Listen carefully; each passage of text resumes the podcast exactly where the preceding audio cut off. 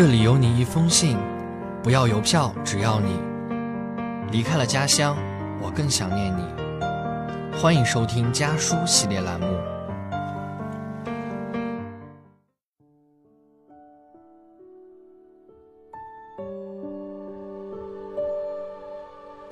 大家好，我是池秋怡的妈妈，我的家在哈尔滨，距离南京大学一千七百公里。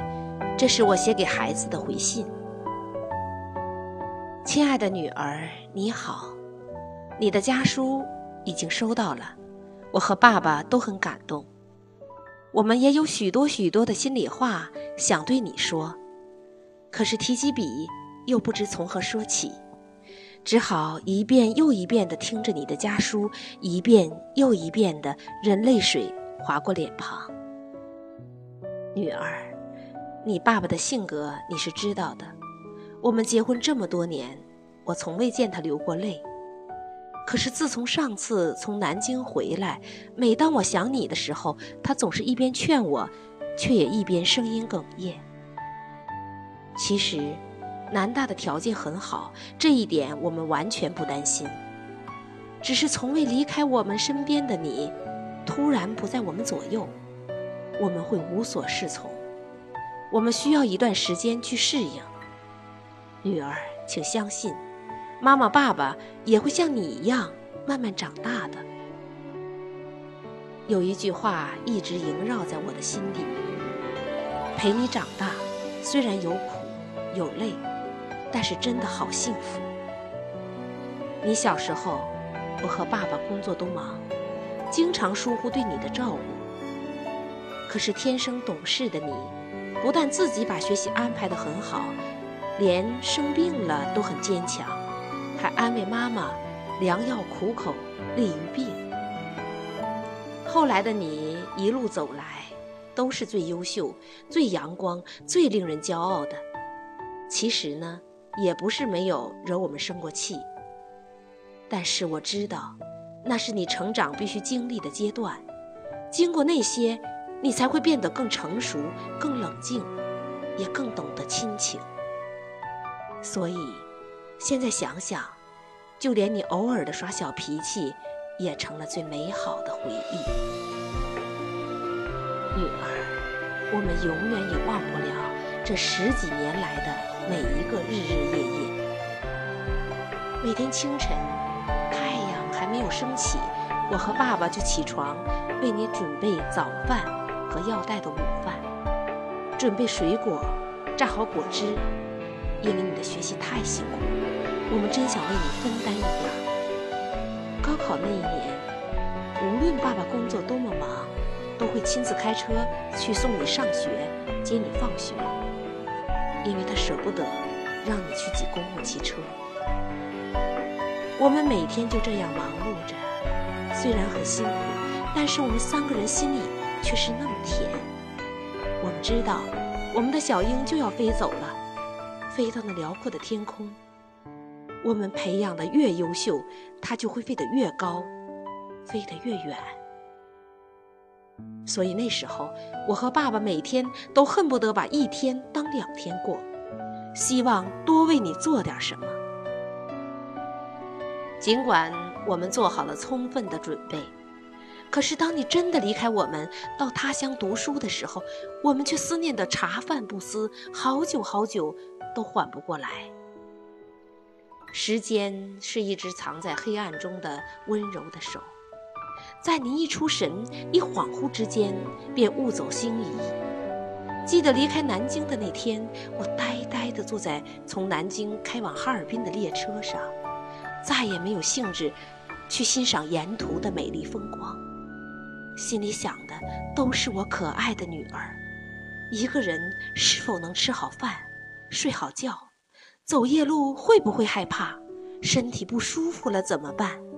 这些问号从四面八方向我涌来。我多么希望火车能开慢点儿，因为我实在不想离开我的孩子越来越远。可是火车丝毫没有照顾我的情绪，依旧飞奔，飞奔。就这样，我的人是回到了哈尔滨，可是我的心却实实在在的留在了南京，留在了女儿你的身边。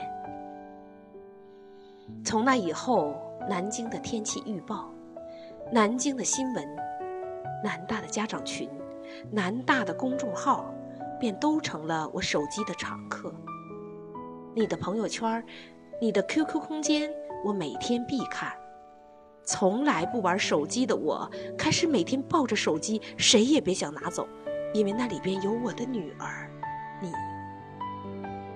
直到有一天。我看到了这样一段话。我钦佩一种母亲，他们在孩子年幼时给予强烈的亲密，又在孩子长大后学会得体的退出。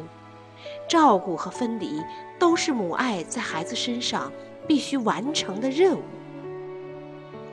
是啊，女儿，你长大了，你要学着飞翔。我这个做母亲的。必须要克制自己的思念，让自己适应另一种生活，让女儿你放心的去远行，大胆而放松的去迎接更美好的明天。女儿，传媒专业一直是你的梦想，我们全力支持，并且希望你快乐。虽然有时候妈妈、爸爸越来越感到力不从心，不能再给你很大的帮助。化用龙应台的一句话，我渐渐渐渐地了解到，所谓母女父女一场，只不过意味着你和他的缘分，就是今生今世不断目送他的背影渐行渐远。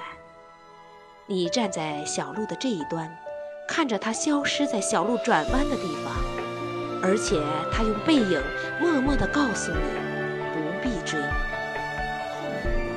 我知道，有些路只能一个人走，有些坎儿也只能一个人过。但是女儿，你记住，我们所有爱你的人就在你身后，不管什么时候，只要你一回头，就看得到。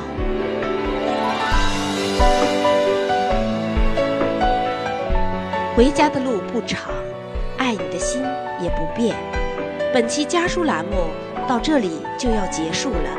欢迎您的收听，也期待您的转发。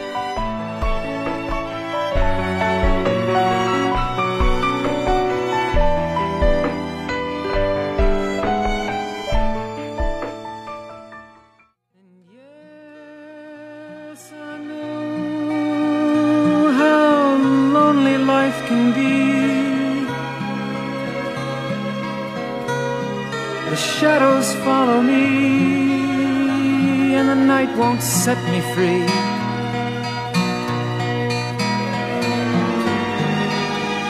But I don't let the evening get me down.